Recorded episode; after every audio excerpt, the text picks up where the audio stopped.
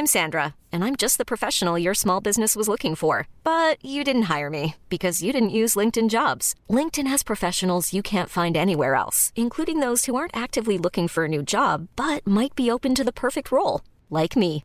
In a given month, over 70% of LinkedIn users don't visit other leading job sites. So if you're not looking on LinkedIn, you'll miss out on great candidates like Sandra. Start hiring professionals like a professional. Post your free job on linkedin.com/achieve today.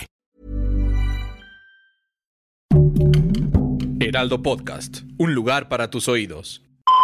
23 de mayo de 2012, Cotia, Sao Paulo.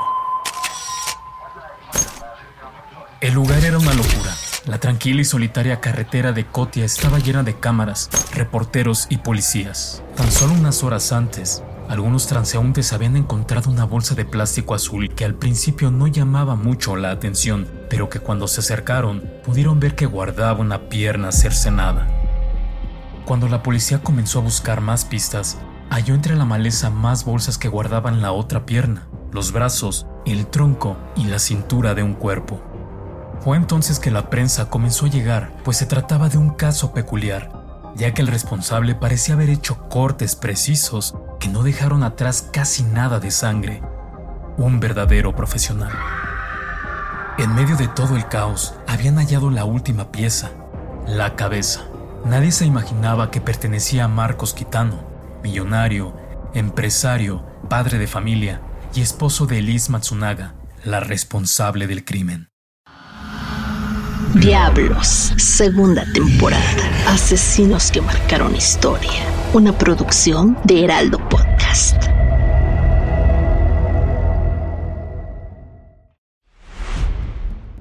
Su matrimonio había comenzado a desmoronarse dos años atrás, cuando Elise se dio cuenta de que su esposo la engañaba. Por eso, el 19 de mayo de 2012, partió a Cotia para ver a su tía dejando a Marcos solo en la ciudad.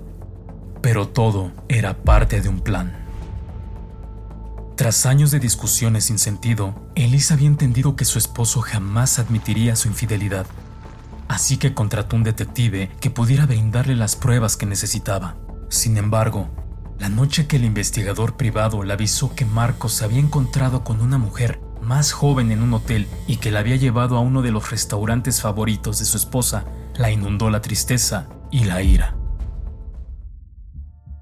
Ellos se habían conocido años atrás, cuando en lugar de madre, Ellie solo era una estudiante universitaria de orígenes humildes. Su increíble físico, su melena rubia y su ambición por querer salir adelante fueron algunos de los motivos que la llevaron a anunciarse en páginas de mujeres de compañía, en la que bajo el nombre de Kelly satisfacía los deseos de los hombres que la solicitaban. Fue en uno de estos encuentros que conocí a uno de los empresarios más importantes de Brasil, al ser uno de los herederos de Yoki, una gigantesca marca de comida, Marcos Quitano tenía la vida resuelta. Era un hombre que viajaba por el mundo, vestía bien, iba a los mejores restaurantes y pagaba por la mejor compañía. Hasta que se encaprichó y se enamoró de Elise. Con el tiempo, las salidas a los moteles comenzaron a convertirse en citas formales en las que él la presentaba con sus excéntricos amigos millonarios o con su familia. Todos quienes conocían a la pareja veían que él la trataba como un caballero y que procuraba comprarle lo mejor de lo mejor. Sin embargo, lo que no veían era que el millonario era un adicto a las mujeres y que ella ardía en celos por eso.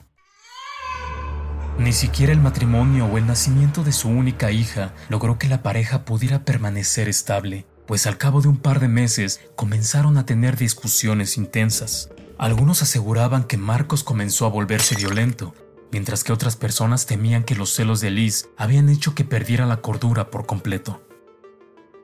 Unos días después de su crimen, lo primero que hizo fue informar a la familia de Marcos la desaparición de su cónyuge y externarle su preocupación. Como era de esperar, los padres del hombre brasileño japonés no sabían bien qué pensar, pero ella tenía un plan. Decidió visitarlos y mostrarles el video en el que el detective había captado a su esposo con otra joven la noche anterior. Entre lágrimas, ella sugería que Marcos podía haber escapado con su amante. Esta era una versión que necesitaba sustentar rápidamente, pues los medios estaban inundados con la fotografía del empresario tras su desaparición y se especulaba que hubiera sido un secuestro. Nadie imaginaba que la verdad podría ser más simple, pero también más macabra. Tras enterarse de la traición de su marido, Elise volvió a su hogar en aquel lujoso penthouse en el que la esperaban Marcos y su hija. Esa noche habían pedido pizza para cenar, así que las últimas imágenes que se tienen de Marcos son las de las cámaras del edificio que captaron el momento en el que subió por el elevador de su apartamento con la comida en las manos. De acuerdo con la declaración de Elise, esa noche la pareja se sentó a cenar y pronto comenzaron a discutir nuevamente.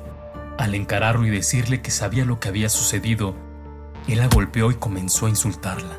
Enseguida, ella salió del comedor, abrió el cajón del mueble junto al bar y sacó una pistola y en un esfuerzo por defenderse le pegó un tiro en el cráneo. Esa era su versión. Lo cierto es que cuando fue detenida por el asesinato de su marido, las autoridades buscaban demostrar otra teoría, que no se había tratado de un crimen pasional y que ella lo había planeado con sigilo. Ellos argumentaban que fue justo en el momento en el que Marcos entró al apartamento con la pizza cuando recibió el tiro. Después, arrastró el cuerpo por todo el lujoso apartamento mientras su hija dormía y lo dejó en una habitación durante horas.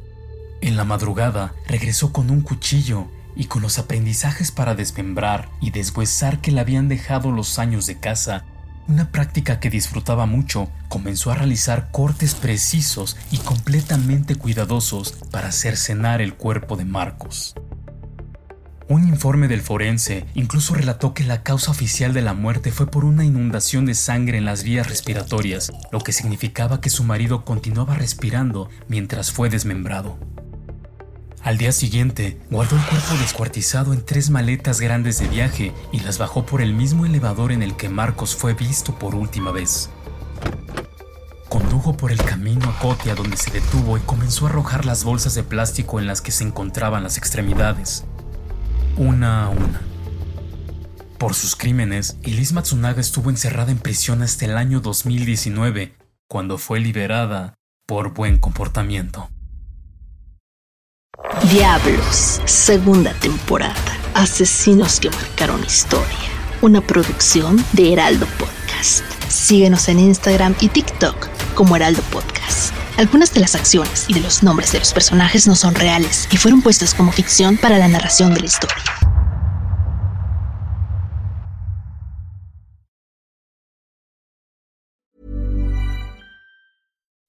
When you make decisions for your company, you look for the no-brainers. If you have a lot of mailing to do, stamps.com is the ultimate no-brainer. Use the stamps.com mobile app to mail everything you need to keep your business running with up to 89% off USPS and UPS. Make the same no-brainer decision as over 1 million other businesses with stamps.com. Use code PROGRAM for a special offer. That's stamps.com, code PROGRAM.